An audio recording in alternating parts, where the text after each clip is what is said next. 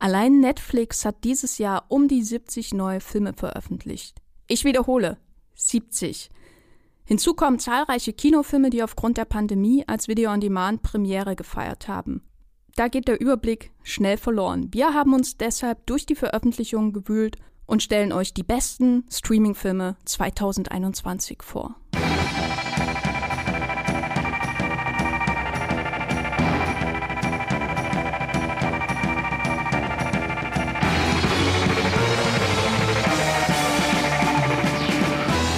Und herzlich willkommen hier bei Streamgestöber, eurem Moviepilot-Podcast über alles, was man so in Deutschland streamen kann. Mein Name ist Jenny Jecke und ich begrüße euch recht herzlich zu unserem Podcast, in dem wir auf die Filme zurückblicken, die dieses Jahr ihre Premiere bei Streamingdiensten gefeiert haben.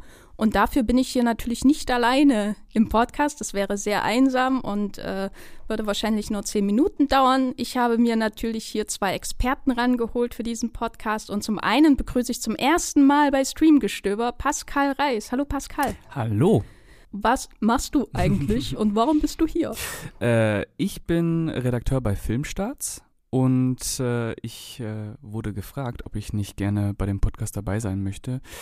Da ich eher bei Serien raus bin, ähm, hat sich das dann durchaus angeboten, weil äh, Filme, da bin ich dabei. Hallo Pascal, ich freue mich, dass wir hier endlich mal zusammen einen Podcast machen. Und äh, hier auch in der Runde ist Patrick Reinwald. Hallo Patrick. Hallo.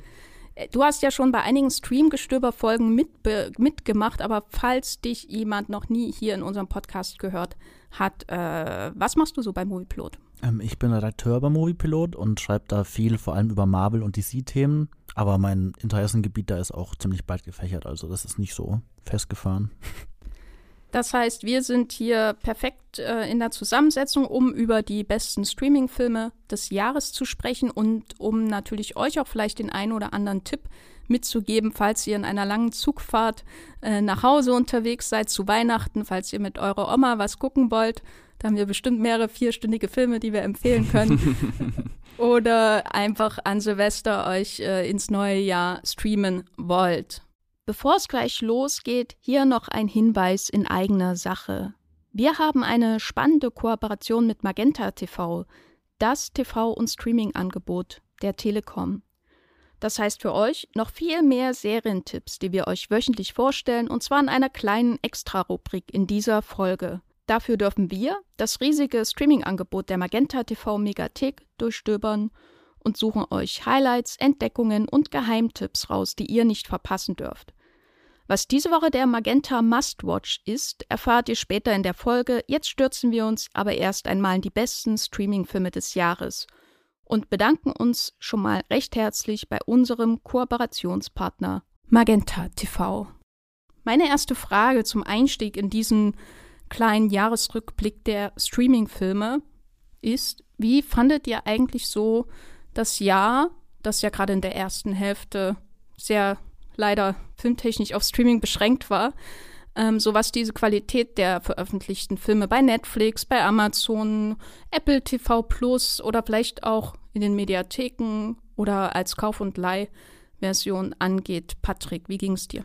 Also mir ging es eigentlich dieses Jahr so wie die letzten Jahre auch. Also bis auf die Tatsache, dass eben Kino nicht möglich war im ersten halben Jahr und dann noch mehr Streaming angesagt war, habe ich es ähnlich empfunden wie letzten Jahre, dass es halt ein gemischtes Jahr war. Es gibt sehr gute Sachen, die man streamen konnte, aber es ist halt durch diese Masse an Filmen, die auch gefühlt von Jahr zu Jahr immer mehr werden bei den ganzen Streaming-Diensten, ist es einfach schwer, da noch den Überblick zu behalten. Also es kommt auch gefühlt auf jeden super guten Film, zum Beispiel bei Netflix, kommen dann eben auch fünf oder mehr schlechte. Oder eben auch Filme, die ich gar nicht geguckt habe oder gar nicht die Zeit hatte, das alles zu gucken.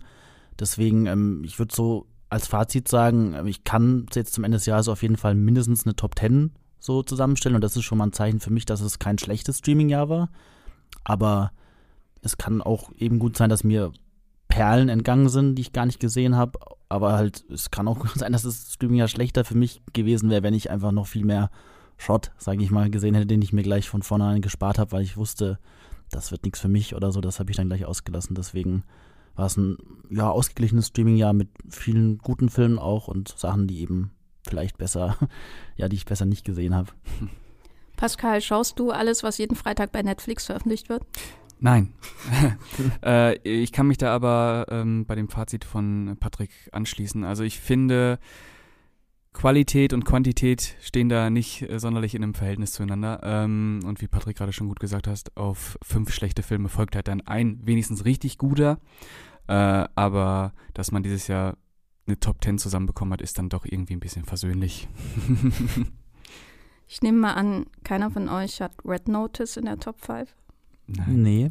Okay, dann ist für mich so eins der Beispiele für die großen, in Anführungszeichen, Streaming-Blockbuster, die dieses Jahr veröffentlicht wurden, die dann doch irgendwie nicht mal so viel in Erinnerung geblieben sind wie, wie vielleicht manch Kino-Blockbuster.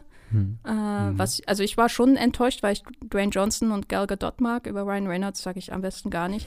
Mhm. Äh, und er war für mich so selbst äh, stellvertretend für so ein bisschen die Qualität von den großen Netflix-Filmen. Also wenn ich dran denke, was ich mir immer angeschaut habe, weil die großen gucke ich schon.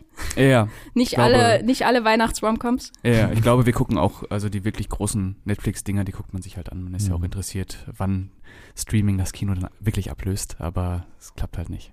Ja, das war schon recht enttäuschend, weil eigentlich hätte es ja das große Jahr von den Streaming-Anbietern mhm sein können. Aber reden wir nicht lange über den, äh, um den heißen Brei herum. Wir haben uns das jetzt folgendermaßen ausgedacht. Äh, wir haben alle drei jeweils eine eigene Top 5 mhm. unserer besten Streaming-Filme. Das heißt mhm. wirklich Filme, die dieses Jahr ihre Deutschland-Premiere beim Streamingdienst oder als Kauf- und Leih-VOD gefeiert haben ähm, haben wir uns in langwierigen Prozessen, stundenlanger äh, innerer Meditation zusammengesucht. Äh, wir haben vorher nicht abgesprochen, was auf den Plätzen 1 bis 5 bei uns jeweils ist. Und wir gehen jetzt jeden Platz durch.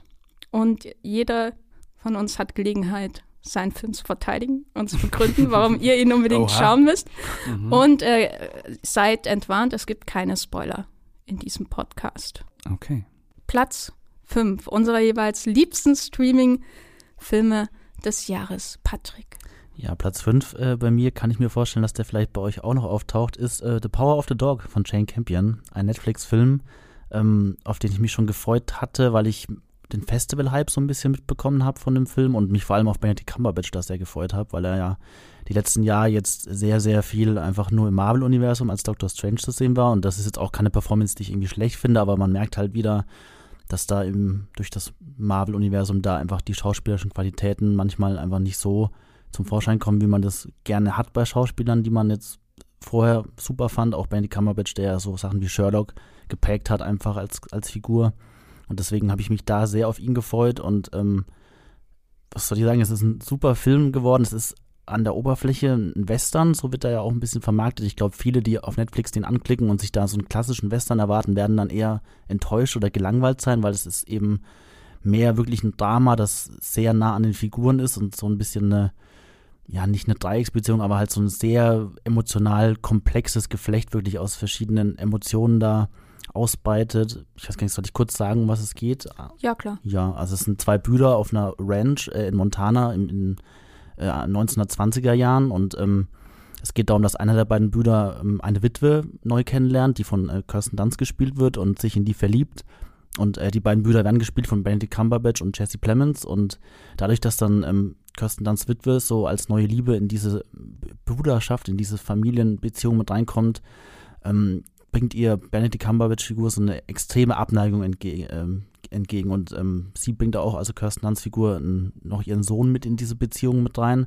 Und er ist auch derjenige, der halt mit am meisten von Benedict Cumberbatch Figur da abkickt, weil er gar nicht so diesem typischen gerade Western-Ideal entspricht, so wo er viel so auf harte, raue Typen gesetzt wird. Und der Sohn von Kirsten Dunst in dem Film ist halt so sehr sensibel, äh, sehr, sehr dünn. Also er wirkt einfach total so ein bisschen schmächtig und so halt die Erscheinungen, die man eben so als so ja, sehr, sehr schüchtern und, und zerbrechlich wirkt er dann. Deswegen muss er sich da unglaublich viel, fast schon Mobbing gefallen lassen von Bandy Cumberbatch. Und es geht eben dann in The Power of the Dog so ein bisschen darum, wie sich die Beziehungen zueinander verschieben und was überhaupt dahinter steckt, dass Bandy Cumberbatch da so ist, wie er ist. Da wollen wir jetzt auch nicht spoilern oder zu viel verraten, aber es ist eben für mich vor allem neben diesen tollen Bildern, die der Film hat, also er arbeitet auch sehr viel mit so weiten Landschaftsaufnahmen, ähm, ist es ein unglaublich guter Schauspielerfilm einfach, Schauspielerinnenfilm auch mit Kirsten Dunst.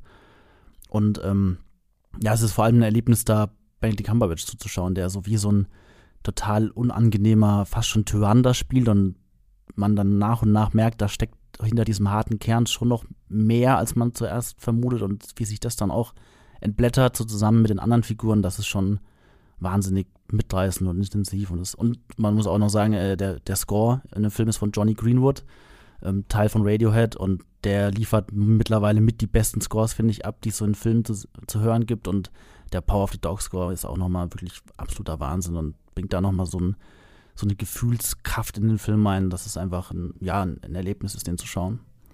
Der Johnny Greenwood, was hat er noch gemacht an Scores?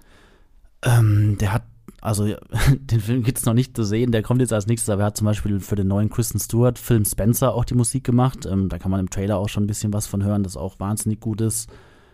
Ähm, PTA. Ja, von Paul Thomas Anderson, dem Regisseur, hat er immer sehr viele Scores auch gemacht. Mhm. Das sind so die, die Hauptsachen, die mir jetzt gerade einfallen. Ja. Ich muss äh, spoilern, bei mir kommt der Film auch vor.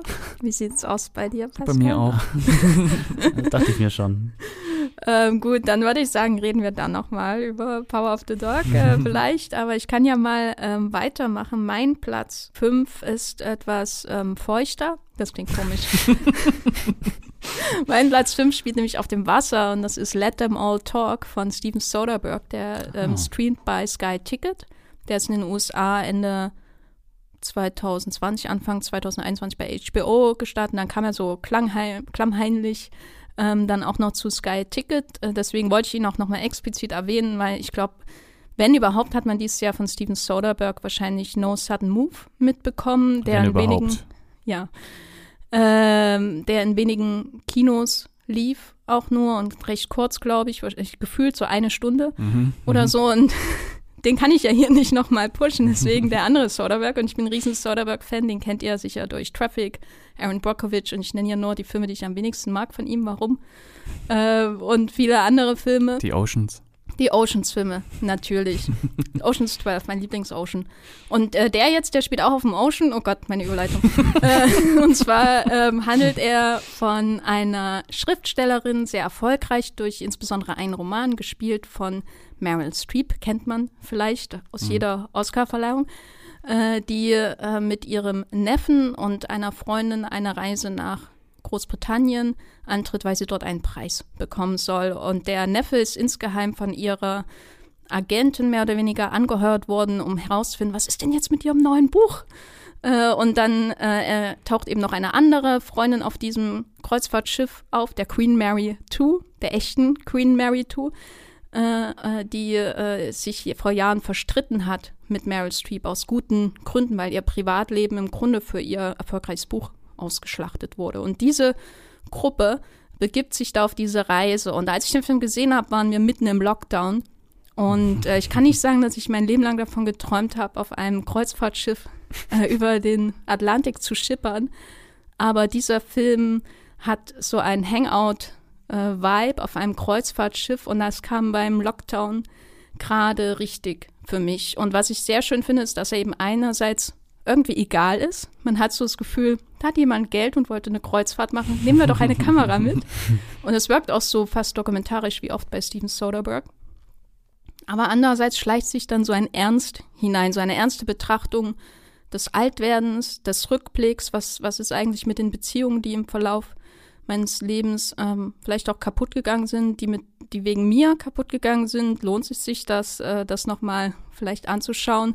Aber es geht auch sehr stark natürlich um den kreativen Prozess, weil es steht ja eine Künstlerin im Zentrum und das ist eben so ganz subtil eingeflochten, bis es am Ende sehr stark in den Vordergrund kommt. Man erwartet das gar nicht, weil eben dazwischen alles sehr lustig ist, auch, äh, muss ich sagen. Vor allem auch dank Lucas Hedges, der diesen Neffen spielt ähm, der so ein, eine völlige Überforderung an den Tag legt durch die Situation. Es gibt wenige Schauspieler, glaube ich, aktuell, die so schön überfordert wirken wie Lucas Hedges.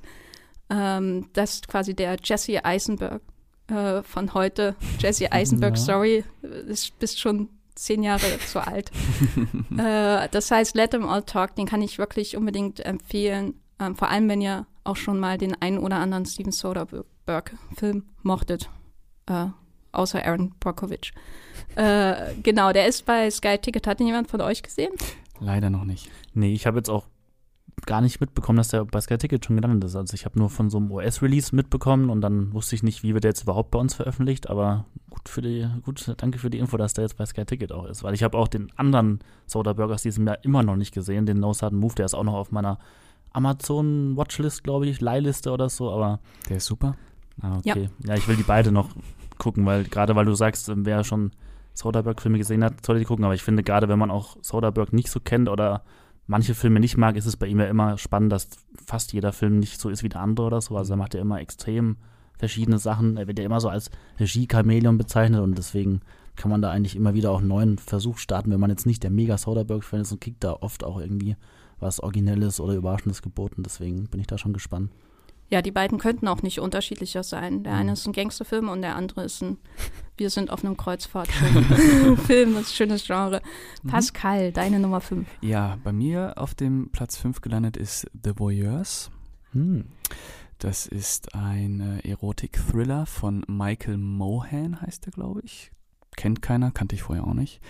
Ähm, und es geht um ein junges Pärchen, das in ähm, Montreal ihr Traumapartment beziehen kann, beziehungsweise beziehen darf. Und äh, während sie sich so einrichten, merken sie gegenüber im anderen äh, Hochhaus-Apartment-Komplex äh, ist ein anderes Paar, was anscheinend nicht so Probleme damit hat, sich beim Sex zu zeigen. Und dann beginnen sie, äh, das Pärchen zu beobachten, immer intensiver und merken dann, vor allem die Hauptdarstellerin Pippa, gespielt von äh, Sydney Sweeney, äh, merkt immer mehr, dass langsam so dunkle Gelüste in ihr aufsteigen. Und ähm, irgendwann reicht das Gucken nicht mehr und äh, sie versucht Kontakte mit dem ähm, gegenüber lebenden Pärchen aufzunehmen. Was noch hinzukommt, ist, dass, der, dass der Typ von gegenüber, Sepp heißt er, glaube ich, ja, ähm, dass er immer wieder wechselnde Partnerin hat, obwohl es äh, offensichtlich ist, dass er mit der, wie heißt sie denn die andere? Ähm, habe ich mir das aufgeschrieben? Äh, Margot, genau, Margot, Margot äh, zusammen ist. Äh, und das reizt die Pippa natürlich. Ähm, und dann steigt sie so ein bisschen hinab in äh, dunkle Obsession und äh, verborgene sexuelle Interessen und äh, ja eigentlich ist es von der von der Anlage her ein klassischer Erotik-Thriller, Allerdings äh, verdreht er sich so sehr im Laufe der Zeit, dass es irgendwann schon äh, zu Parodie wird.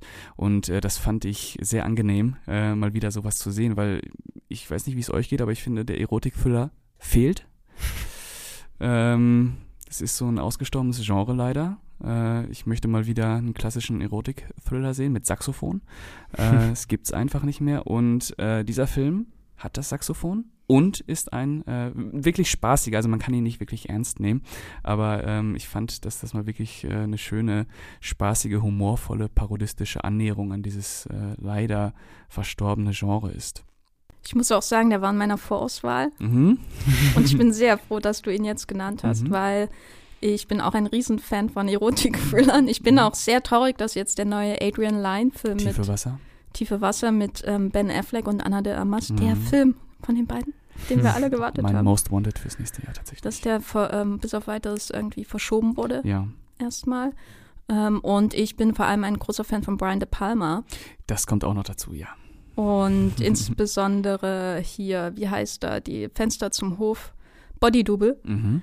Äh, und ich bin auch Hitchcock-Fan, mhm. nämlich Fenster zum Hof. Mhm. Und als ich The Warriors gesehen habe, dachte ich so, wurde der Film ausschließlich für mich gemacht. Ich glaube, der hat so eine Zielgruppe von drei Leuten in der mhm. cinephilen Nische. Mhm. So, aber die macht er unglaublich glücklich. Ja. Naja, der macht auf jeden Fall sehr viel Spaß. Patrick? Ja, also mir ging es da ähnlich wie euch. Er ist jetzt nicht in meiner Top-Listenauswahl gelandet, aber ich mochte den auch wirklich. Also gerade durch, dadurch, dass er nach der ersten Stunde oder ungefähr in der letzten halben Stunde nochmal total abdreht und mhm. da so wirklich einen total abstrusen Twist nach dem anderen so aufeinander schichtet und da immer weitermacht. Das hat mich auch sehr, wie du gesagt hast, an Brian De Palma erinnert auf jeden Fall, der da dann mhm. oft mal noch so eine vulgäre Version von Hitchcock war in seinen Filmen und das hat mir auch echt gut gefallen. Also den habe ich sehr gern geguckt. The Wire streamt bei Amazon Prime, oder? Im Abo. Ja. ja. Genau. Könnt ihr da auf jeden Fall nachholen, solltet ihr nachholen und es ist auch sehr kurzweilig einfach. Das muss Ja. man ja auch mal loben. Ein Ja, obwohl er, glaube ich, zwei Stunden geht sogar. Ja, aber, fühlt sich nicht so an. der geht gut rein, auf jeden Mhm. Fall, ja. Ja.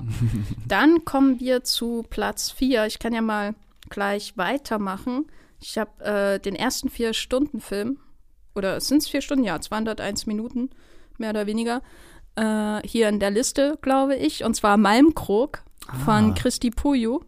Mhm. Der lief äh, 2020 bei der Berlinale und den habe ich so ein bisschen stellvertretend reingenommen für die vielen Filme, die ich vor Ewigkeiten gesehen habe, aber die erst dieses Jahr wirklich auch nach Deutschland äh, offiziell gekommen sind. Und der ist bei Mubi, also bei dem schönen Arthouse-Streamingdienst Mubi in der Flatrate. Da könnt ihr ihn schauen, wenn ihr viel Zeit habt an einem trüben Samstagnachmittag. der spielt in Transsilvanien, aber nicht, hat nichts mit Vampiren zu tun, Mhm. fürchte ich. Äh, Christi Puyo ist einer der Vertreter der rumänischen Neuen Welle und es gibt bei Festivals nichts Schöneres als rumänische Filme, wirklich. Wenn man viel zu Festivals fährt, dann muss man immer so viel Schmarrn sehen. Aber sobald da irgendwie Rumänien dasteht, denkt man, ach, die ist, auf die ist Verlass einfach. Und ich habe auch jedes Jahr einen Rumänen irgendwie in der Liste drinne. Ähm, und dieses Jahr ist Christi Puyo mit Malmkrog, spielt wie gesagt Ende des 19. Jahrhunderts, Anfang des 20. Jahrhunderts, irgendwo in Transsilvanien auf einem Landsitz. Es treffen sich viele Grafen und Gräfinnen, reiche Menschen und die reden über Philosophie. Und äh, ich weiß, es ist ein richtiger Knaller hier. Ich frage mich, warum der nicht in äh, tausend Kinos kam. Äh, nein, also äh, es, äh, ja, wie macht man das interessant? Also für mich ist so ein bisschen äh, ästhetisch gesehen Hardcore Kubrick, was so die die ähm, Inszenierung angeht, die Art und Weise, wie die Menschen in den Räumen angeordnet werden, die Long Takes, die Symmetrien, äh, das ist wirklich wie auf einem Gemälde und das ist 200 Minuten lang auf ne, wie auf einem Gemälde. Ähm, Das ist wirklich, das hatte ich von dem Regisseur auch nicht so erwartet, weil sein anderer großer Film, Der Tod des Herrn Lazarescu, ich bringe ja wirklich ein aufmunterndes Thema nach dem anderen, äh, so sein Meisterwerk, der geht in eine ganz andere Richtung, auch ein ganz großartiger Film. Mhm. Und das heißt, diese Menschen, die reden über Gut und Böse und über ähm, die christlichen Ideale, wie man einen Staat führen könnte äh, und tun das in wirklich exzellent ausgestatteten Räumen. Die Kameraarbeit ist zum Bewundern da. Aber was mir halt wirklich gefallen hat, ist, dass sie halt durch die Räume schlendern und reden und dann stehen sie eben und man schlendert mit ihnen so mit und manchmal ist man tief versenkt in ihrer Konversation und denkt sich so, ach, hätte ich mal Philosophie studiert und nicht nur die eine Vorlesung besucht äh, äh, äh, während meines äh, Mevi-Studiums, weil ich ja was mit Medien machen wollte. Äh, und manchmal schweift dann aber auch der Blick so ab, wie als würde man wirklich in diesen Räumen stehen mit diesen Leuten und dann so schaut man so raus, schaut sich die Wände an und versenkt sich irgendwie in dieser sehr authentisch nachgestellten Kultur, dieser Kulturblase von diesem diesem Stand, muss man ja sagen, es sind ja wirklich reiche Menschen, zu diesem Zeitpunkt im Ende des 19., Anfang des 20. Jahrhunderts an diesem Ort. So, das heißt, man wird so reingezogen in diese Welt.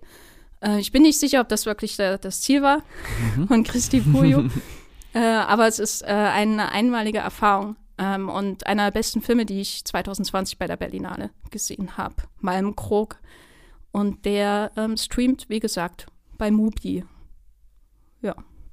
Ja, der ist auch auf meiner Watchliste noch, aber ich muss mich da auch erst noch überwinden, glaube ich, so ein bisschen. Also ich bin natürlich auch nicht abgeneigt solchen sehr cinephilen Arthouse-Sachen, aber gerade wenn ich dann immer so die ersten Beschreibungen höre mit vier Stunden lang äh, Menschen in Räumen, die da philosophieren über alles, dann muss ich da schon über, also dann lande ich am Ende immer bei irgendwas anderem, was noch auf einer anderen Watchliste oder sowas ist. Deswegen habe ich es bisher noch nicht geschafft, ihn zu gucken.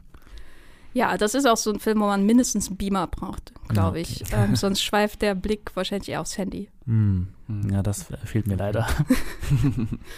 Ähm, aber Patrick, sag doch mal deinen Platz 4. Ja, mein Platz 4 ist so ein bisschen ungewöhnlich, weil ich gar nicht weiß, ob es als klassischer Film durchgeht, aber es ist äh, Netflix Bo Burnham Inside, ein eigentlich Special auch. Also man könnte denken, es wäre ein Stand-up-Special, aber es ist ein schon ein Film, man kann auch sagen, ein außergewöhnliches Kunstprojekt, so alles in allem. Und es geht im Prinzip, also es ist schwer zu erklären, um was es da überhaupt geht. Es ist aber vor allem würde ich sagen, so eine Reflexion schon erst über die Pandemie, eben über die Corona-Pandemie, über den Lockdown vor allem, über das Gefühl, im Lockdown zu sein. Ähm, er, er, fängt vor allem unglaublich gut so diese Wintermonate ein, die wir auch in Deutschland hatten, in dem wirklich ein harter Lockdown war und, und sehr viele Menschen sehr isoliert waren und gucken mussten, was sie damit sich anfangen, alleine. Und äh, so ging es eben auch Bo Burnham, ähm, wer ihn noch nicht kennt, das ist so ein vor allem in den USA sehr bekannt gewordener Comedian, der so in der YouTuber-Szene auch angefangen hat. Das war ist ungefähr zehn Jahre her, würde ich sagen, dass er da nach und nach mit auf YouTube bekannter wurde und eben dann auch so ein Internet-Hype wurde, der dann wirklich auch größere Stand-ups äh, gemacht hat. Äh, er ist mittlerweile sogar auch Regisseur gewesen, hat einen eigenen Spielfilm inszeniert, auch Eighth Grade heißt er. Und ähm, eben Inside ist so ein bisschen eine Mischung aus, er hatte eigentlich vor, ein neues Stand-up-Programm zu machen, aber dann kam die Pandemie und hat alle seine Pläne überworfen und er hat dann angefangen, sich selbst in, in dem Haus, in dem er da gelebt hat, äh, zu filmen und so ein bisschen sein Verhalten da einfach festzuhalten, indem er gleichzeitig versucht, Gags zu konzipieren, die so typisch seinem Style entsprechen. Also Bob Burnham ist auch ein unglaubliches musikalisches Talent, also er schreibt da und komponiert Songs selber, die halt immer so in die Comedy-Song-Richtung schon gehen, aber die auch gleichzeitig, was für mich der große, die große Stärke ist, weil ich mag eigentlich so diese Lonely Island Comedy-Songs nicht mehr so, aber bei ihm ist es wirklich total auffällig, wie gut die auch einfach sind als Songs. So, wenn man jetzt nicht nur auf die Comedy-Texte hört, sondern so, die haben einfach totale Ohrwurm-Qualitäten und da hat er eben auch in diesem Inside-Film, nenne ich es jetzt einfach mal, viel drin und er er war jetzt auch die letzten Jahre verschwunden. Das wird in dem Stand-up auch angesprochen. Das will ich aber gar nicht wirklich näher drauf eingehen, weil das so ein große, eine große emotionale Katharsis auch wirklich in diesem neuen Projekt ist. Aber es geht eben auch darum, was so die letzten Jahre passiert ist. Er lässt da auch nochmal so diese Internet-Trends so ein bisschen auch vorüberziehen, was so war. Er nimmt da so ein bisschen die, die Reaction-Szene auf YouTube und die Let's Player so ein bisschen aufs Korn auch. Aber ich finde, das ist gar nicht so die größte Stärke von dem Programm, weil das halt alles so Gags sind. Da kann man natürlich auch sagen, in zehn Jahren könnten die schon so ein bisschen altbacken wirken oder nicht so gut gealtert, aber ich fand das, dieses spezielle Projekt einfach so wahnsinnig bedrückend, eben durch diese Lockdown-Reflexion. Und ich bin eigentlich schon jemand, der jetzt nicht sagen würde, ich möchte jetzt viele Kunstprojekte sehen, die sich irgendwie mit Corona beschäftigen, mit der Pandemie. Ich bin da jetzt nicht so scharf drauf, da so viel zu sehen, aber wenn ich da eine Sache wirklich empfehlen will, die so diese Lethargie und diese Stimmung einfängt und teilweise auch so im Zeitraffer ganze Wochen und Monate irgendwie nochmal so an einem vorbeiziehen lässt. Man sieht es dann natürlich auch an seine optischen Veränderungen. Er fängt dann eben an, also sich nicht mehr zu rasieren, sich nicht die Haare zu schneiden und dann sieht man auch optisch eben, wie die Pandemie so Spuren an ihm hinterlässt. Aber es ist halt auch so, gerade psychologisch, ein sehr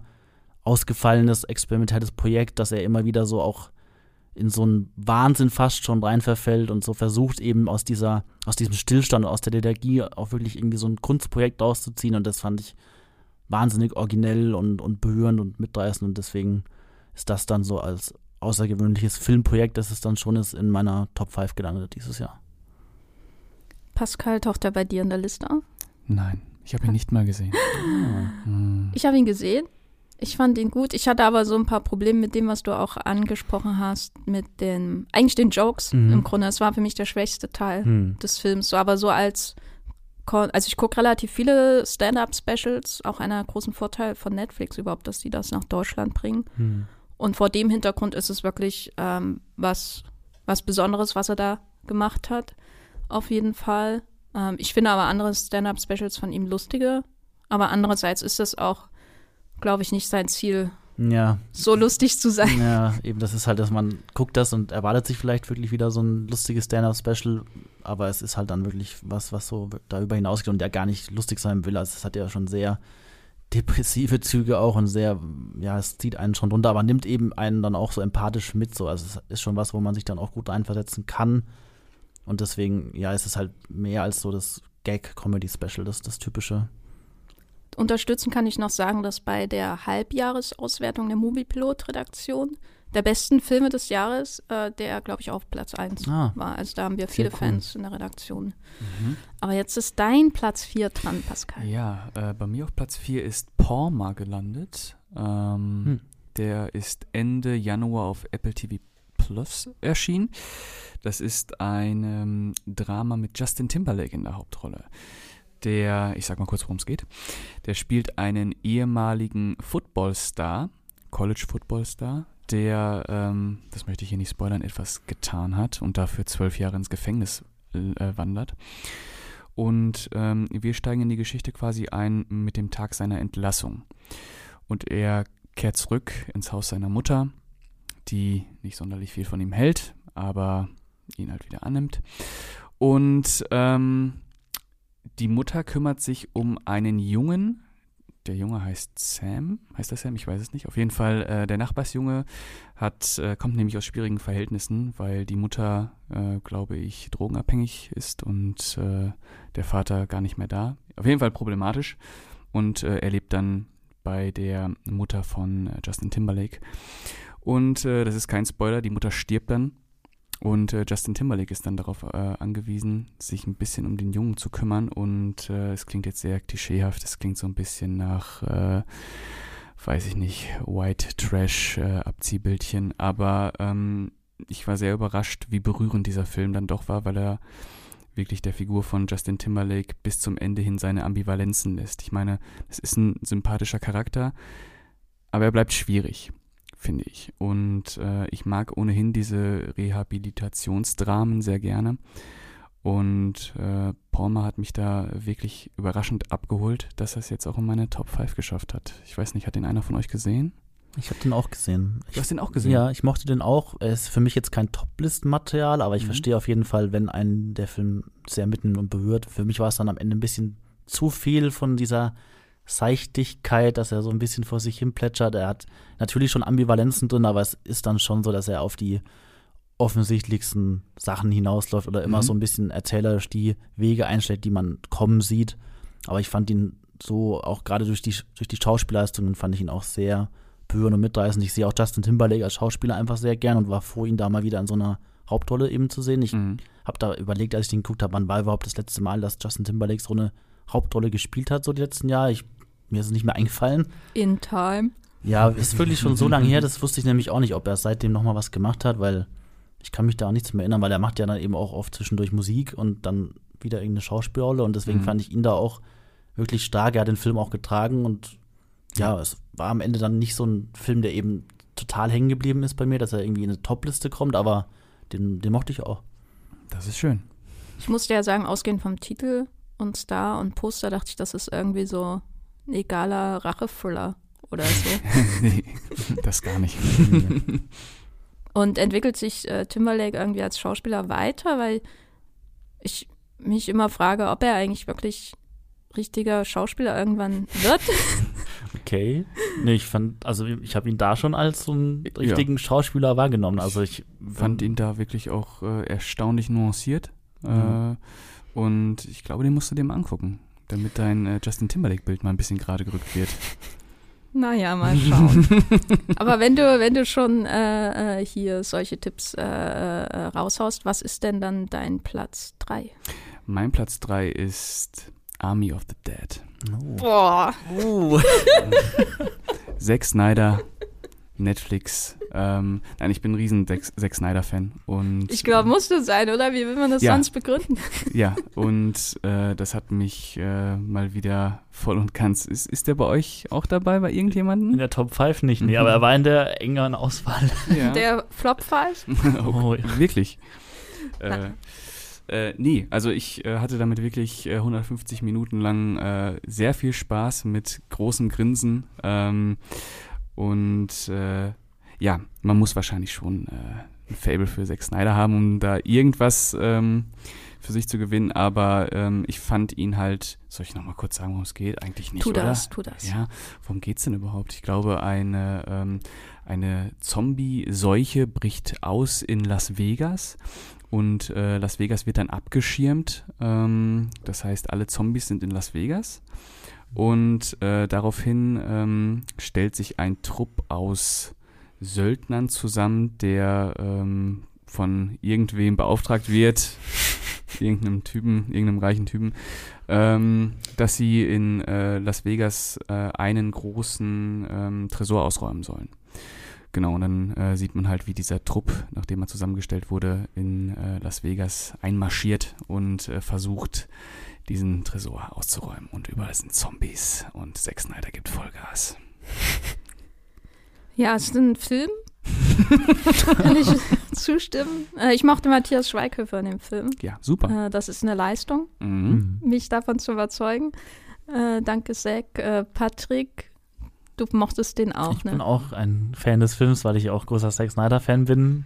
Äh, er hat für mich von den großen Zack Snyder-Filmen, die dieses Jahr kamen, wir werden vielleicht über den anderen auch noch sprechen, äh, nicht so begeistert, aber Ja. ich, ich fand ihn schon auch einfach sehr gut, so als Horror-Action-Blockbuster so. Also er ist ja, obwohl er diese Zombie-Thematik hat, ist es ja eigentlich überhaupt kein gruseliger Film, sondern er geht immer sehr nach vorne, ist wirklich so ein schneller Zack Snyder Action-Blockbuster, der auch teilweise wirklich brutal geworden ist. Das habe ich Ja. vorher auch so nicht kommen sehen, dass der, gerade jetzt, weil er auch bei Netflix gelandet ist, direkt, äh, schon sehr garstig und explizit da zur Sache geht. So, also das braucht der Film auch für mich ein bisschen, weil er halt inhaltlich wirklich, also wenn du gar alles von den Inhalt so erklärst, da denkt man sich halt, okay, äh, ist eigentlich völlig egal so, aber es geht eben so um diese Team-Dynamik, die, die dann eben in dieses Las Vegas reingehen und da ja einfach diese, diese Zack Snyder-Optik wieder, die ein bisschen anders ist auch als seine Filme, weil er irgendwie selber auch diesmal die Kamera übernommen hat, was so einen ungewöhnlichen Look hat, den er Mhm. sonst eigentlich nicht hatte. Also er Das ist schön ausgedrückt. ja, also ich kann auch verstehen, wenn man das nicht mochte. Es sieht nicht so überstilisiert aus wie sonst bei ihm. Auch diese exzessiven Zeitlupen, die er hat, die sind in dem Film gar nicht so sehr drin. Mhm. Ich kann natürlich verstehen, dass manche dann sagen, er sieht einfach nicht gut aus dann. er sieht Mhm. dadurch total unspektakulär aus, fast schon so Direct-to-Video, B-Movie-mäßig. Ein Also bisschen die muss man ja blass. jetzt nicht beleidigen. Aber nee, also ich mochte den auf jeden Fall sehr. Ich bin gespannt, was aus diesem Universum jetzt noch wird, weil das Ja, weil Ähm, vor allem hat er auch eine interessante Zombie-Mythologie noch etabliert. Wo man ja, auch viel ja, genau. Er hat kann. nicht diese typischen Zombies, da wollen wir jetzt auch nicht zu viel spoilern, Nein. aber die heben sich auch nochmal vor so einem Standard Walking Dead Zombie ab, falls die Walking Dead Zombies immer noch so sind, wie ich sie kenne, weil ich bin irgendwann in Staffel 5 ausgestiegen und weiß nicht, ob es da noch irgendwelche Evolutionen gab oder Überraschungen, aber es sind auf jeden Fall nochmal andere Zombies und Ja. ja, das Ganze soll bei Netflix so ein richtiges Universum jetzt werden. Es gibt ja auch schon so ein äh, Prequel-Spin-Off äh, mit Matthias Schweighöfers Figur, kann man da schon gucken, Army of Thieves. Und ähm, da bin ich mal gespannt, wie das da noch weitergeht jetzt. Ob das funktioniert dann noch mit mehr Filmen, weil für mich ist es so als einmaliges Projekt super, aber ich weiß nicht, ob ich da jetzt noch wieder alle Winkel da erforschen will und noch mehr sehen will. Also lieber Zack Snyder weiter zum nächsten Projekt äh, Ja, ja. von mir aus. Mhm. Von mir aus auch gern. ich fand ihn hässlich wie die Nacht Uh, und war insbesondere enttäuscht, weil mir der andere Zack Snyder-Film dieses Jahr sehr gefallen hat, was mich total überrascht hat, weil ich eigentlich Zack Snyder nicht besonders mag. mhm. Mhm. Und ich glaube, der andere Grund für die Enttäuschung war, dass einer meiner liebsten Zack Snyder-Filme Dawn of the Dead von ihm Mhm. ist. Das, was einen der gruseligsten Nachmittags schalten wir einfach mal einen Film an. Erfahrung meines Lebens ist. ähm, ja, wie gesagt, ich mochte den nicht so äh, und sehe auch nicht so Grund, da jetzt noch mehr in dieses Universum einzutauchen. Aber wenn die Zack Snyder-Fans glücklich sind, dann bin ich natürlich auch äh, glücklich. Ich kann ja mal meinen äh, Platz 3 nennen. Und zwar wollte ich dieses Jahr ein bisschen mehr auf Komödien in meiner Liste achten, weil ja manche Menschen auch gerne lachen, äh, wenn sie Filme anschauen. Und deswegen habe ich mir nach Malmkrug, dem ultra lustige Arthouse Smasher, äh, ausgewählte Barb and Star Go to Vista Del Mar. Eine fantastische Komödie, die ist auch bei Sky Ticket, auch so ein Film, der ähm, einfach so dann halt da ist und niemand weist einen darauf hin. Und das ist eine Komödie von dem Team von Bridesmaids, nämlich äh, Kristen Wiig und Annie Mamolo. Die spielen Barb und Star, ähm, zwei äh, alte, mittel, mittelalte, net, ja, middle-aged Women ist, glaube ich, der Wikipedia-Fachausdruck dafür, die da irgendwo äh, in Nebraska, in ihrem Städtchen, in ihrer Kleinstadt wohnen und eigentlich nie so richtig viel von der Welt gesehen haben. Aber es gibt nichts Wichtigeres in ihrem Leben als ihre Freundschaft zueinander. Die wohnen sogar miteinander äh, in einem Häuschen. Und dann äh, entscheiden sie sich eines Tages nach Florida zu so einem Resort zu fahren namens Vista Del Mar. Und äh, äh, dort ist alles wahnsinnig bunt und schön und irgendwie auch ein bisschen abstoßend, aber die haben einfach die Zeit ihres Lebens. Leider geraten Barb und Star in Vista Del Mar äh, in eine internationale Terrorverschwörung, die von einer Bösewichtin, die auch von Kristen Wiig gespielt wird, äh, in die Wege geleitet wird und ihr ihr Henchman ist Jamie Dornan aus Fifty Shades of Grey. Mhm. Und Barb und Star, wie viele Fans von Fifty Shades of Grey, finden den total heiß. und er zweifelt sowieso an seiner Lebensbestimmung als böse, böser Henchman von einer ähm, Moskito-Terroristenanschlagsexpertin. Äh, äh, und dann kommt es zu diversen Komplikationen. Und äh, das ist jetzt der Plot, der etwas kompliziert ist, in einem sehr einfachen, schönen, bunten Film mit einem Humor, würde ich sagen, der eher äh, in Richtung Austin Powers äh, und so Oh. weiter geht, Mhm. nicht so stark bei Bridesmaids. Also es ist wirklich auch sehr surreal und absurd teilweise, was da passiert. Es geht nicht jetzt so in die, äh, sag ich mal, eher vulgäre Richtung, die ja bei Bridesmaids sehr wichtig ist, die ich auch super lustig finde. Und es ist ein, weil es klang so, als hättet ihr ihn noch nicht gesehen Nee, leider noch nicht. Ein wirklich sehr, sehr schöner äh, Sonnenstrahl von Komödie, äh, den ich auch im Lockdown gesehen habe, der ähm, durch die Bank einfach ultra gute Laune verbreitet und sich auch selbst immer wieder übertrifft mit seinen komödiantischen Ideen. Die beiden sind ja auch Saturday Night Live Autorinnen gewesen. Und das wirkt so manchmal, als hätten sie einfach alle Sketch-Ideen, die sie nie umsetzen konnten, in einen Film gepackt. Und es macht einfach Riesenspaß. Und vor allem Jamie Dornan, der auch eine wunderschöne Musical-Szene hat in diesem Resort, ins, in, inklusive Strand. Äh, das ist einfach ein, ein riesenschöner ähm, Cartoon, der mir wieder viel, viel Freude bereitet hat. Ja. Das klingt gut. Hm. Ja, ich habe von dem auch schon mal was mitbekommen, eben auch wegen Jamie Dornan so ein bisschen, weil ich auch gespannt bin, was er jetzt so nach seiner Fifty Shades Karriere macht. So, da, da sind jetzt ein paar Projekte auch angekündigt noch und gerade wenn er, wenn das dann so ein bisschen in die absurde, sehr witzige Richtung gehen soll, da habe ich auch schon, da war ich auch schon gespannt drauf. Mhm. Aber wusste ich auch wieder mal nicht, äh, wann der jetzt überhaupt schon in Deutschland ankommt. Ich glaube, das ist generell teilweise ein Problem bei den Streaming-Sachen, wenn die dann irgendwie jetzt nicht bei Netflix oder so kommen, gerade so diese Sky-Ticket-Veröffentlichungen oder wenn der da irgendwo auftaucht, das kriege ich dann gar nicht so direkt mit. Und dann erzählt jemand davon, ach, der ist jetzt übrigens schon da und dann, oh, dann merke ich Mhm. das da erst. Also es ist teilweise schwierig in dem Streamgestöber, in dem wir leben, den, den Überblick äh, zu behalten über die ganzen Sachen. Dafür gibt es diesen Podcast. Patrick, was ist dein Platz 3? Ja, wir kommen zurück zu Zack Snyder. äh, ich habe den zweiten großen oder den hauptgroßen Zack Snyder-Film in meiner Top-Liste. Äh, Zack Snyders Justice League. Der Snyder Cut ist tatsächlich dieses Jahr erschienen. Man kann es eigentlich immer noch gar nicht glauben. Ein, ein, ein jahrelanger Kampf äh, von Fans, die sich für dieses Projekt auch eingesetzt haben. Und ähm, ja, er ist tatsächlich in der ersten Jahreshälfte erschienen. Leider nicht im Kino, eben bei uns. Also in den USA ist er ja zu HBO Max gekommen und bei uns hat dann Sky äh, sich die Rechte gesichert, wie oft ja bei HBO Max das jetzt der Fall ist. Und Gott, wo, wo fängt man bei diesem Film an? Wir haben ja auch einen eigenen Podcast darüber gemacht. Ich glaube, über den könnte man stundenlang sprechen. Ähm, es ist wirklich der gewaltigste Blockbuster, den man sich so vorstellen kann. Er ist Zack Snyder pur, vier Stunden lang. Äh, der Style-Exzess dieses Regisseurs, also ich habe ja darüber gesprochen, dass Army of the Dead eher so nicht Zack Snyder Stil-typisch ist und, und Justice League ist es halt wirklich 200 Prozent so, also mehr Zack Snyder geht eigentlich nicht so, was gerade diese überstilisierten Montagen angeht, die Zeitlupen-Verliebtheit. Ich glaube, wenn man alle Zeitlupen ausnehmen würde aus dem Film, dann wäre der schon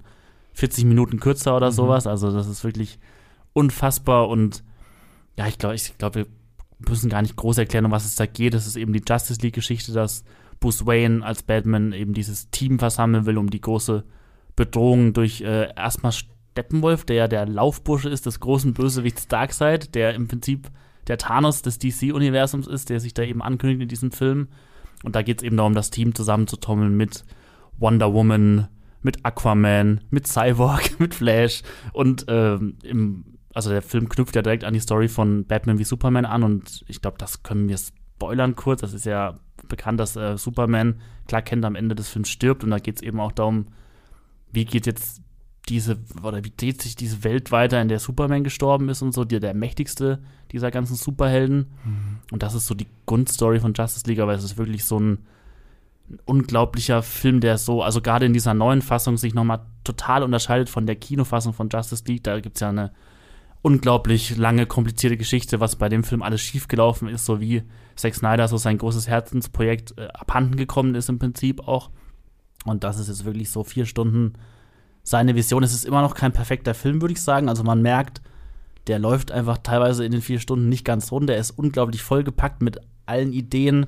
Man merkt auch, dass Zack Snyder selbst nach diesen vier Stunden Karten eigentlich noch mehr geplant hatte, noch mehr machen wollte. Also es fühlt sich trotz der vier Stunden an wie so eine ganz lange Vorbereitung noch, in dem es natürlich auch schon erste Höhepunkte und so Katharsis-Momente gibt, aber man merkt, da ist noch mal so ein ganzer Block hinten dran, der dann erst kommen würde oder so. Und, aber es ist halt wirklich so in Sachen Superhelden-Blockbuster ist das auch sowas total stilistisch eben eigenes, was man in, im Marvel-Universum zum Beispiel so nicht bekommt. Und ja, ich bin ein großer Zack Snyder-Fan, deswegen war das einer meiner meist erwarteten Filme dieses Jahr und er hat einfach vier Stunden lang auf allen Ebenen abgeliefert. Ich weiß nicht, ihr habt den bestimmt auch gesehen und habt den vielleicht auch in euren Top-Listen. Ja.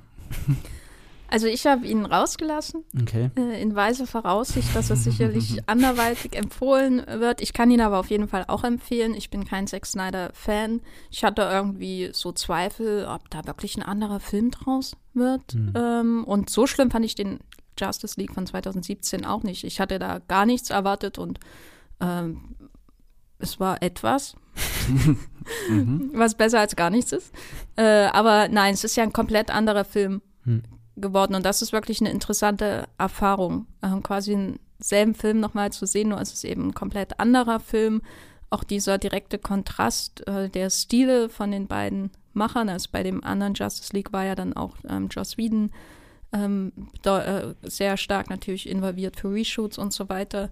Und das schält dann nochmal heraus, was eigentlich das ist, was Zack Snyder in dieses DC-Universum mit hineinbringt. Und ich möchte nicht sagen, dass da, dass ich da viel für mein persönliches Leben mitnehme oder so, anders als bei Barbara Stargo, Tourist Tadama.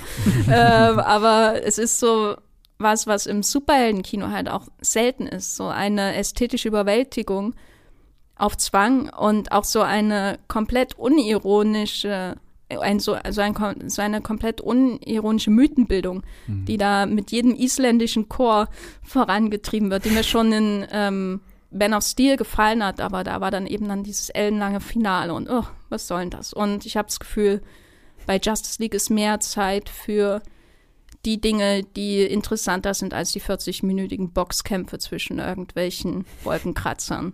Und ähm, ja, es wäre schön, wenn er das mal in so normale Spielfilmlänge bringen würde. Auch bei Batman vs. Superman muss man ja den Ultimate Cut gucken, um einen guten Film zu entdecken. Mhm. So, aber ich als mhm. DC-Fan äh, war wirklich extrem positiv überrascht und muss auch sagen, dass ähm, es ein schönes Heimkino-Erlebnis war. Weil der kam ja auch im Lockdown mehr oder weniger zu Sky, mhm, soweit ja. ich mich erinnere. Und es war schön, mal so einen riesen Film zu schauen, der ja wirklich in jeder Hinsicht aus den Naten, Nähten platzt und der seinem Anspruch dahingehend auch gerecht wird, was man von anderen Superhelden-Blockbustern halt nicht sagen kann. Ich nenne keine Titel, die mit M und A und R und V und E und L anfangen. Gut, da haben wir Platz 3 hinter uns. Hm, kommen wir in die heiße Phase langsam. Mhm ich kann ja mal anfangen mit Platz 2. Mein Platz 2 wurde schon erwähnt. Das ist nicht Zack Snyder's Justice League, sondern The Power of the Dog von Jane, Jane Campion, äh, bei dem ja Patrick schon einiges zum Inhalt auch gesagt hat und zu den Stärken. Ich kann mich nur anschließen. Ich äh, war in den letzten Jahren etwas von Benedict Cumberbatch Cumberbatchs Karriere enttäuscht, ähm, nach Sherlock insbesondere und mit den ganzen Doctor Strange Auftritten und habe ihn hier neu entdecken können. Ich habe schon wieder irgendwie oder ich habe entdecken können, warum es mal so einen Hype um diesen Mann hm. gab und finde auch, dass das Casting einfach ein Geniestreich ist. Ja. Äh, eher auch in Kontrast mit ähm, Cody Smith McPhee, der für mich so der, der heimliche Held dieses ganzen Films ist und auch so ein Schauspieler, über den ich nie länger nachgedacht habe, hm. der ja auch schon seit The Road spätestens so Teil des Kinos irgendwie ist. Ja. Also sehr jung äh, ins, in, im, Spiel, im, im Spielfilm angefangen hat. Und äh, bin ein riesen Western-Fan und muss sagen, dass dann in den letzten Jahren viel Revisionistisches, viel Klassisches rauskam, sowas wie die dieses Magnificent Seven Remake von Antoine Fuqua und so weiter, die alle so bla irgendwie waren. Und dann kommt halt mal ein Tarantino dazwischen oder so, der auch nicht unbedingt sein stärkster ist, äh, Django Unchained, aber das mhm. ist so ein Film, ähm, der so große Themen des Westerns, auch des klassischen Westerns, also vor allem die Maskulinität und das Selbstbildnis von diesen Männern da im Westen ähm, neu verpackt. Mhm. Natürlich auch dank des Romans, den er adaptiert. Äh, und das hat mir extrem gut gefallen, weil wenn man so viele Western schaut, dann sieht man ja irgendwann immer dasselbe. und äh, die, selbst die Landschaftsaufnahmen wirkten irgendwie frisch, was sehr ungewöhnlich ist, weil, äh, wenn man bedenkt, wie viele Western mit ihrem Panorama als Punkten versuchen. Ja, würde sagen, auch so einen der interessantesten Western so in den letzten Jahren neben vielleicht auch First Cow mhm. Äh, mhm. oder Meeks Cut-Off oder so, falls euch äh, das was sagt, ihr Arthouse-Fans da draußen. Bone Tomahawk. Genau, Bone Tomahawk ist, glaube ich, der beste. Aber der geht in eine ganz andere Richtung und vielleicht auch nicht. Das Finale ist bei beiden irgendwie schockierend. Ja. Pascal, was ist deine Nummer zwei? Äh, Justice League.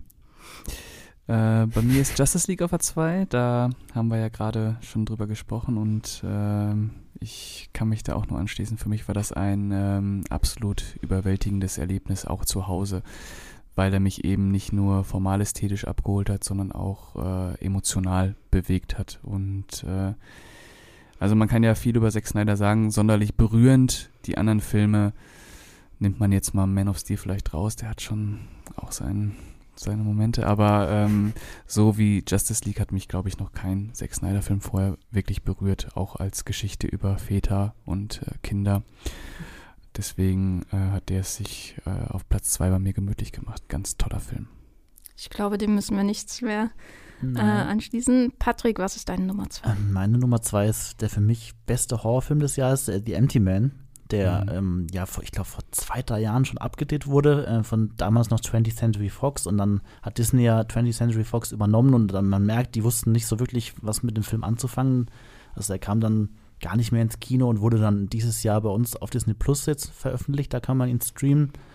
Und es ist ähm, ein Film, der auch erstmal so auf den ersten Blick nicht aus der Masse raussticht. Wenn man auch den Titel nimmt, die Empty Man, dann wirkt das erstmal, als wäre das so ein Film in dieser generischen Welle an Sachen wie The Bye Bye Man oder diese ganzen The Man. Slenderman? So, Slenderman, so man denkt, das ist wieder so ein Jumpscare, Boogeyman-Film oder sowas. Und das ist er auch ein bisschen, aber er wird dann noch viel mehr, ohne dass man da jetzt auch viel verraten will. Also ich finde es erstmal ganz beeindruckend, wie der Film losgeht. Ähm, der, die ersten 20, 25 Minuten von The Empty Man sind eigentlich wie so ein eigener Horror-Kurzfilm, so geschlossen in sich, wahnsinnig beeindruckend und verstörend und beklemmend ausschauen. Und dann geht es mit dieser eigentlichen Story rund um den Empty Man eben los. Das ist schon auch wie die anderen Filme dieser Art, so eine Art, ja, Urban Myth, so diese urbanen Legenden vom Empty Man, der beschworen wird und der dann auch für das Verschwinden oder auch den Tod von Kindern sorgt. Und in dieser Geschichte ermittelt dann eben so ein Ex-Detective, der von James Badge Day gespielt wird, äh, in diesem Fall. Und je näher er wirklich so diesem Empty Man-Mythos kommt, desto stärker öffnet sich auch diese Geschichte in was viel Größeres. Also es, man merkt dann so, dieser Empty Man an sich ist jetzt nicht so dieser ja, Boogeyman, der dann da kurz erscheint und in so Jumpscare-Szenen da auftritt, sondern es geht dann wirklich, ohne dass ich jetzt irgendwas verraten will, um was viel abgefahrenes, größeres noch so. Es geht dann auch um die Verbindung, wie so James Badge Dales Figur da mit reinspielt und ja, es ist ein ziemlich langer Horrorfilm auch. Also er geht irgendwie, ich glaube, 140 Minuten fast, ähm, mhm. sehr lang. Er ist sehr, finde ich, äh, künstlerisch oder kunstvoll inszeniert. Ähm, David Pryor hat ihn inszeniert und der hat viel äh, tatsächlich in den letzten Jahren so David Fincher Behind-the-Scenes-Sachen geschnitten und man merkt, der ist so sehr nah dran oder er will sehr nah kommen, auch diesem David Fincher-Style, so diesem perfektionistischen und auch was jetzt irgendwie David Fincher zu so Filmen wie Zodiac oder so gemacht hat vom Stil her, da, da, also er ist natürlich nicht so wie David Fincher, aber er kommt da teilweise schon erinnert da auf jeden Fall dran. Das ist eben ein sehr ja, stilvoll, teilweise auch ruhig inszenierter Film, der immer wieder wirklich sehr starke Horrorbilder hat. Ich finde James Badge Dale in der Hauptrolle super. Das ist irgendwie für mich so ein Schauspieler, den man immer wieder mal sieht. Äh, der spielt auch sehr oft so eher Nebenfiguren und man fragt sich so, wann kommt mal so ein James Badge Dale-Film mit ihm so in der Hauptrolle? und in The Empty Man ist es wirklich er, der so den kompletten Film auch dann tragen darf. Und ähm, ja, es ist ein, wer, wer wirklich mal wieder einen Horrorfilm sehen will, der auch ambitionierter ist als so die Sachen, die jetzt so die letzten Jahre auch kamen, sage ich jetzt mal so diese x-ten Conjuring-Filme oder sowas, die alle ja schon sehr genähert sind und immer so auf das gleiche äh, Muster von, von Horror setzen oder von eben so Jumpscare-Effekten, der sollte sich äh, die Empty Man unbedingt mal anschauen bei Disney Plus. Ich weiß nicht, habt ihr den gesehen? Ich nicht, nee. Ich habe ihn gesehen und ich fand ihn auch äh, sehr stimmungsvoll. Mhm. Ähm, es ist wirklich so ein Film, in dem man sich gut verlieren kann.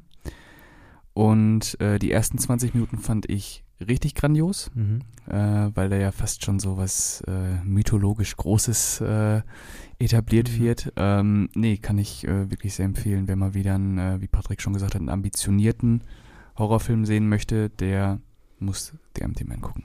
Wo streamt der? Ähm, bei Disney Plus. Ja.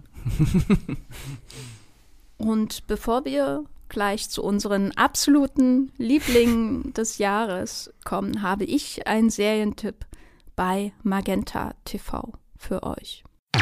Hallo und herzlich willkommen zu unserer Rubrik Magenta TV Must Watch im Streamgestöber. Hier durchforsten wir für euch die Megathek von Magenta TV, um ganz besondere Serien für euch aufzutun. Und jetzt, wo von uns schon wieder viele oder auch schon länger im Homeoffice sitzen und wir uns vielleicht manchmal nach dem Flurfunk sehen oder die Gespräche am Wasserspender vermissen oder auch einfach sehnsüchtig uns an den direkten Kontakt mit unseren lieben Kollegen erinnern, haben wir das zum idealen Anlass genommen, um mal auf eine der kultigsten Workplace-Comedies schlechthin zu verweisen, die jetzt ganz frisch bei Magenta TV eingetroffen ist. Die Rede ist natürlich von der britischen Serie The Office, die jetzt mit 20 Jahren nach ihrer Erstveröffentlichung äh, ein ganzes Stück Abstand zum allerersten Mal auch in deutscher Synchronisation zu streamen ist. Und zwar ganz exklusiv bei Magenta TV in der Megathek.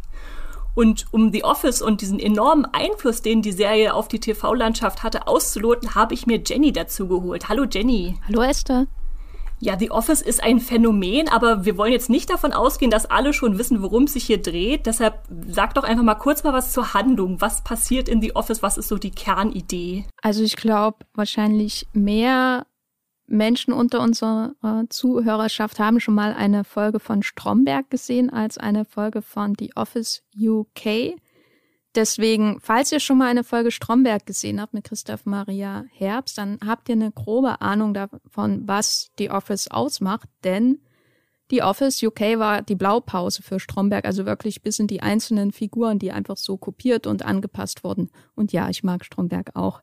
Das heißt, es geht auch um einen Abteilungsleiter, der wird diesmal von, Day, äh, von Ricky Gervais gespielt. Dieser Abteilungsleiter heißt David Brent. Und er hat eine, er arbeitet in einer Firma für Bürobedarf, also nicht unbedingt das spannendste Feld, was es in der Wirtschaft gibt, und füllt die Langeweile dieses Jobs mit furchtbaren Witzen, äh, politischer Unkorrektheit und so weiter auf. Und er ist, äh, wenn man so will, ein kleiner Mann, der sich für was Großes hält und damit allen einfach nur auf die Nerven geht. Und das ist im Grunde schon die Story von The Office.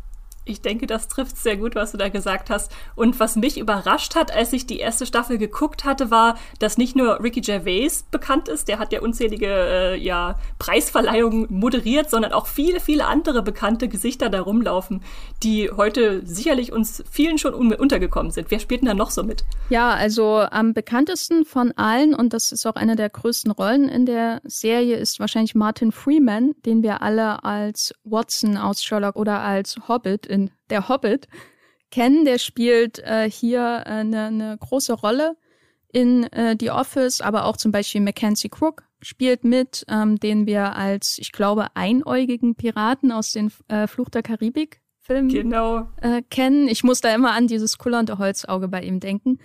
Äh, der spielt hier mit, äh, der spielt quasi die Bjarne Mädel-Rolle aus Stromberg und äh, Lucy Davis, die hat in äh, Chilling Adventures of Sabrina mitgespielt und sogar so jemand wie Oscar-Preisträgerin Olivia Colman ist in der zweiten Staffel zu sehen. Also die Office ist keineswegs so die Ricky Gervais Show, obwohl er natürlich eine große Rolle und die Hauptrolle in der Serie hat, sondern die Serie lebt wirklich auch von ihrem Ensemble. Das kann ich auch nur unterstreichen. Also die Namen und Gesichter, die da rumlaufen, ist einfach große Klasse und auch große Comedy-Klasse.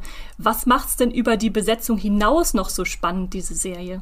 Also das, was ich wieder wirklich faszinierend finde, ist, dass vorher niemand auf diese Idee gekommen ist, weil das ist so offensichtlich, ähm, dass diese Serie ja sogar in mehr als zehn Ländern Remake erhalten hat, wie auch eben in Deutschland mit Stromberg oder in den USA mit Steve Carell. Diese Grundidee, wir beobachten einen Büroalltag in einer sehr trögen, äh, in einem sehr trögen Wirtschaftszweig. Die ist so simpel, aber eben genial, weil sich da halt viele, viele Menschen weltweit, sicher nicht alle, hineinversetzen können. Und selbst Leute, die noch nie in einem Büro gearbeitet haben, müssen mit anderen Menschen in ihrem Alltag klarkommen und können sich dadurch hervorragend in die Office hineinversetzen. Das macht die Serie so, so universal verständlich. Und das andere, was sie aber auch wirklich besonders macht, ist ihr Stil. Die Office ist eine Mockumentary, das heißt, sie hat so einen faken Dokumentarstil mit Wackelkamera, Interviewschnipseln und dann auch so ähm, verwirrten Blicken in die Kamera, wie man das heute auch aus Comedies gewöhnt ist. Und dass wir das heute aus Comedies gewöhnt sind, liegt daran, dass die Office das quasi wegweisend in dieses Genre mit reingebracht hat. Also es gab natürlich auch früher schon Mockumentaries wie äh, This is Spinal Tap zum Beispiel, die als Komödie angelegt waren. Aber so in Serienform, in diesem Stil, mit dieser Kameraarbeit, mit diesem Kontext, das war wegweisend damals und wurde tausendfach kopiert. Gerade, und daran müssen wir immer denken, als die Office 2001 rauskam, war es eben normal, sowas wie Friends zu schauen, so, so Studio-Sitcoms äh, aus den Staaten. Und dann kam die Office und hat viele, viele andere Serien inspiriert, zum Beispiel Arrested Development, eine meiner absoluten Lieblingsserien, aber auch sowas wie Modern Family, Veep und man kann diese Linie wirklich auch bis hin zu sowas wie Succession zum Beispiel führen, diesen Einfluss von The Office.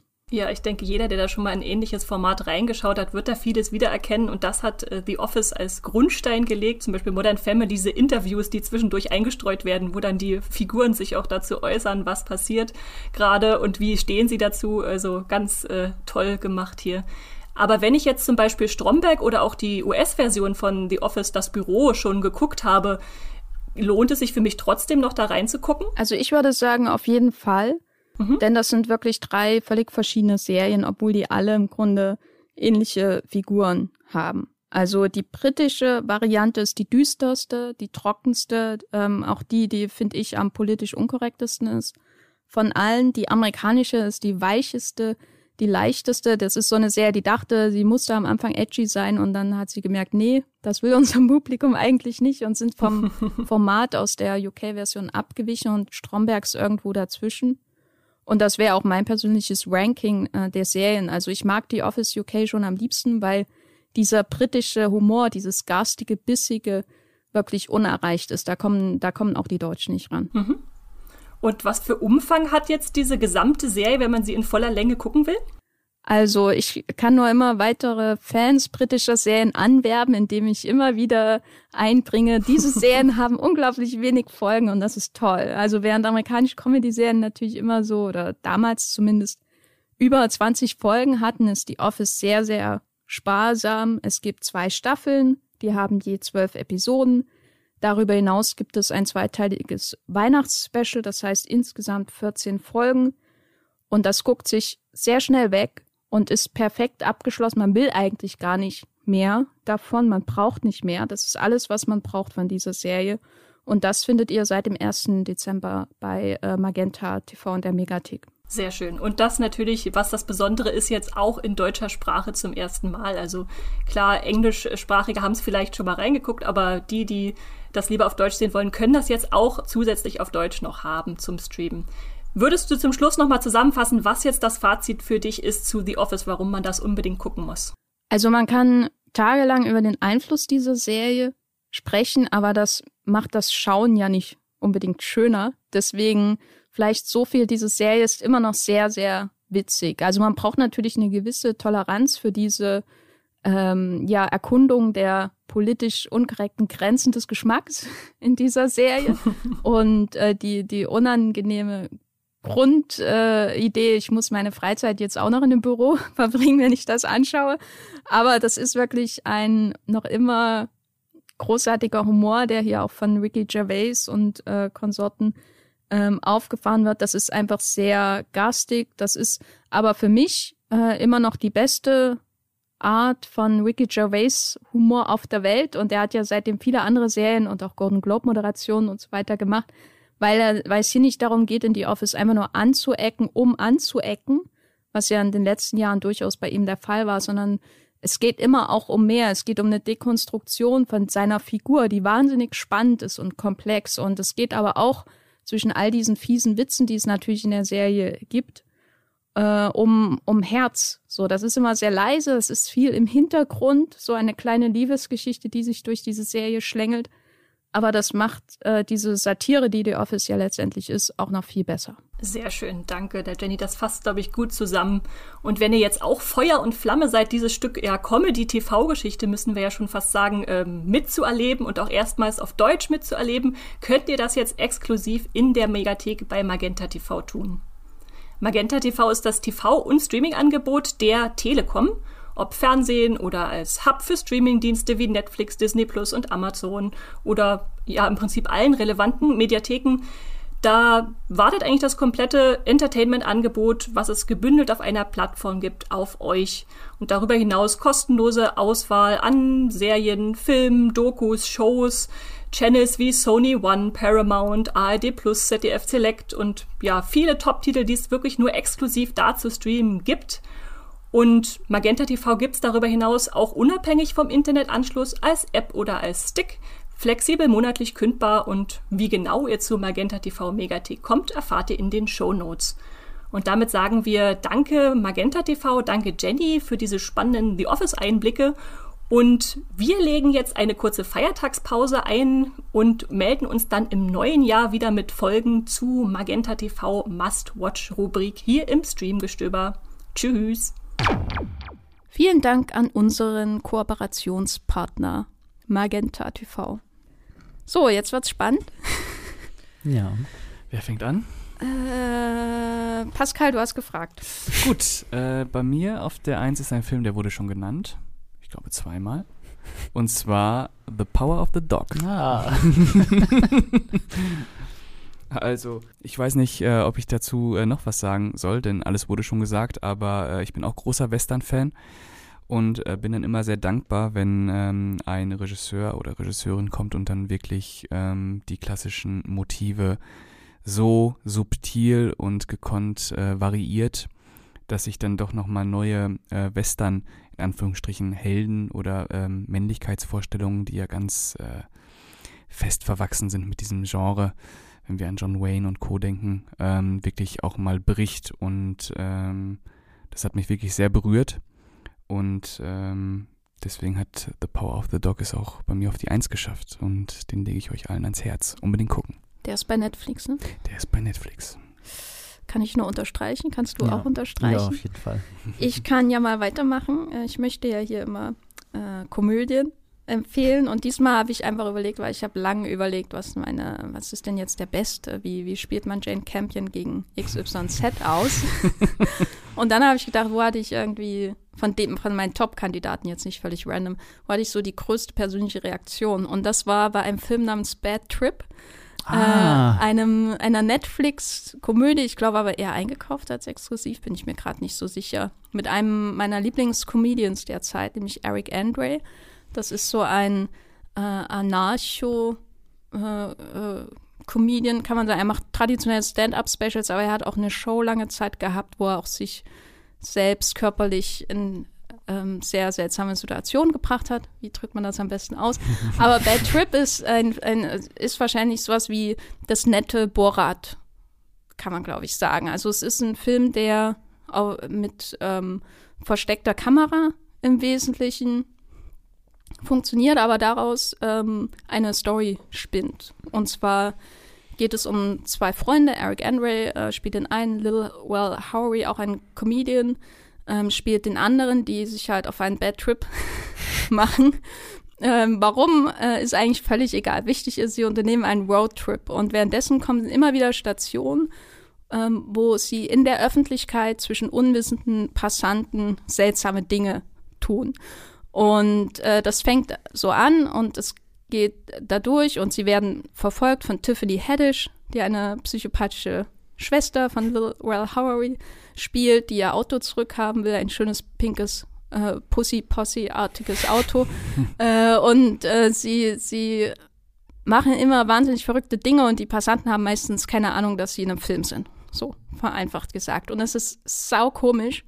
Und es ist aber nicht nur komisch und das bis zum Schluss, was glaube ich, was glaube ich das Schwerste für alle Komödien ist, bis zum Schluss lustig zu sein, sondern äh, das war oder einer der Gründe, warum er für mich so gut ist, ist, dass es nicht nur eine Aneinanderreihung von genialen, lustigen, grenzwertigen Situationen ist, weil eigentlich stehe ich nicht unbedingt auf dieses Genre, äh, sondern dass es so ein Film ist, der in diesem Jahr sehr schön für den Zusammenhalt steht in diesem Jahr, wo alles, wo alles ähm, irgendwie auseinanderfällt, hat man manchmal das Gefühl, in, in einer Gesellschaft äh, ist das ein Film, wo diese Comedians in irgendwelche Bars kommen und äh, völlig absurde Situationen abziehen, aber sie kriegen immer Hilfe von diesen Umstehenden, die gar nicht wissen, dass sie Teil eines Films sind, die eigentlich nicht so reagieren müssen, die sagen könnten, äh, hau, äh, lass mich in Ruhe, ne?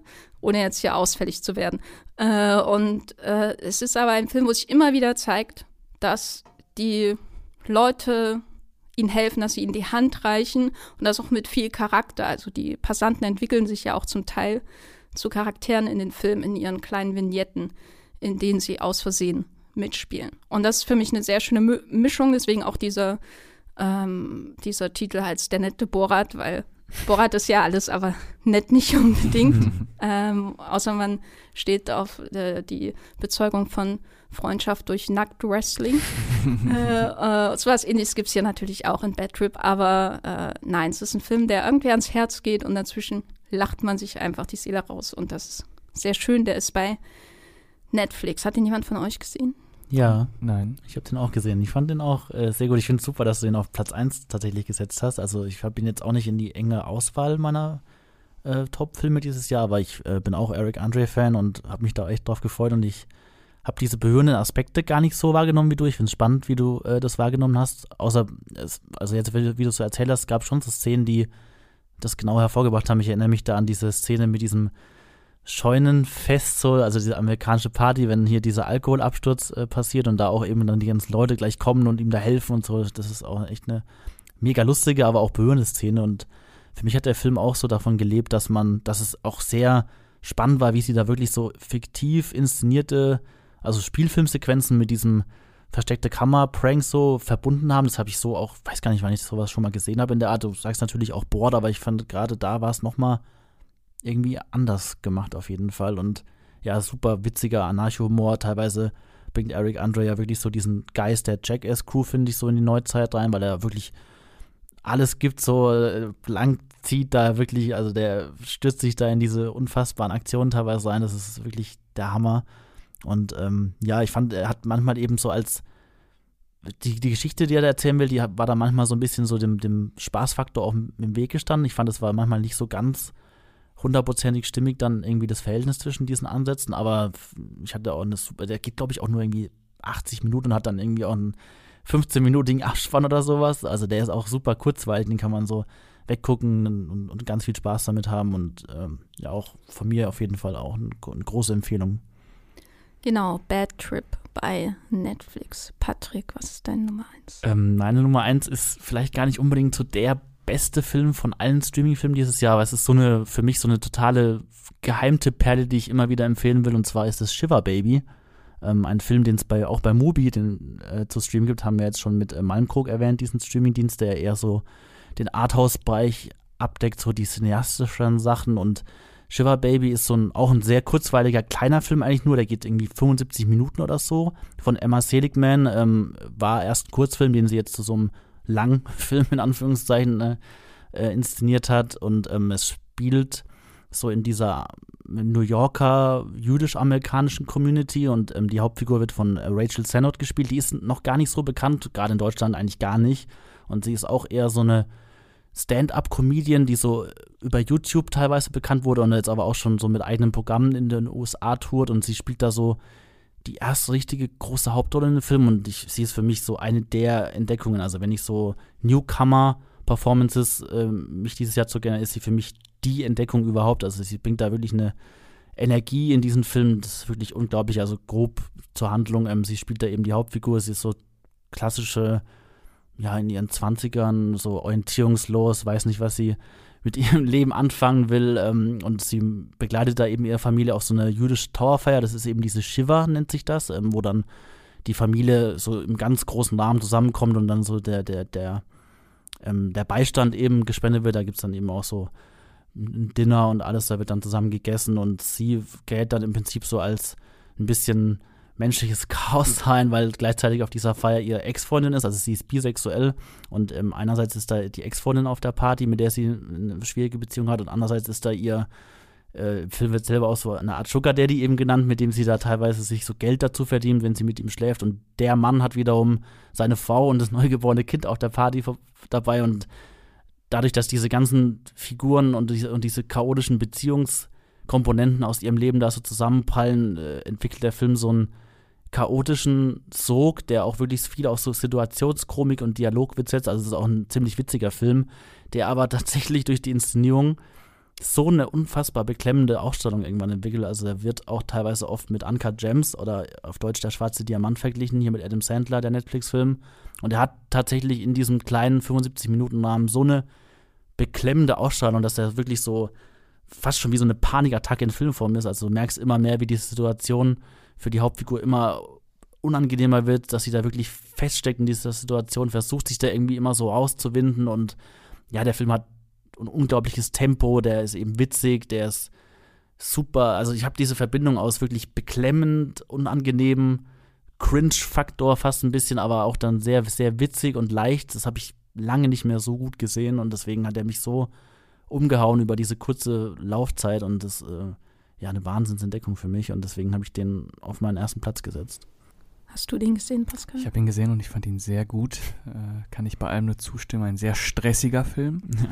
Also man wird wirklich mit der Hauptdarstellung diese Situation reingeworfen. Ähm, und nee, aber wirklich, äh, der Vergleich mit Uncut Gems, der passt schon, ist schon wie so ein äh, Nervenzusammenbruch als Film. Mhm. Wenn das keine Empfehlung ist. Mhm. Wenn er wie Uncut Gems ist, dann werde ich. Uncut Gems ist natürlich nochmal deutlich besser, aber der ist auch super hier.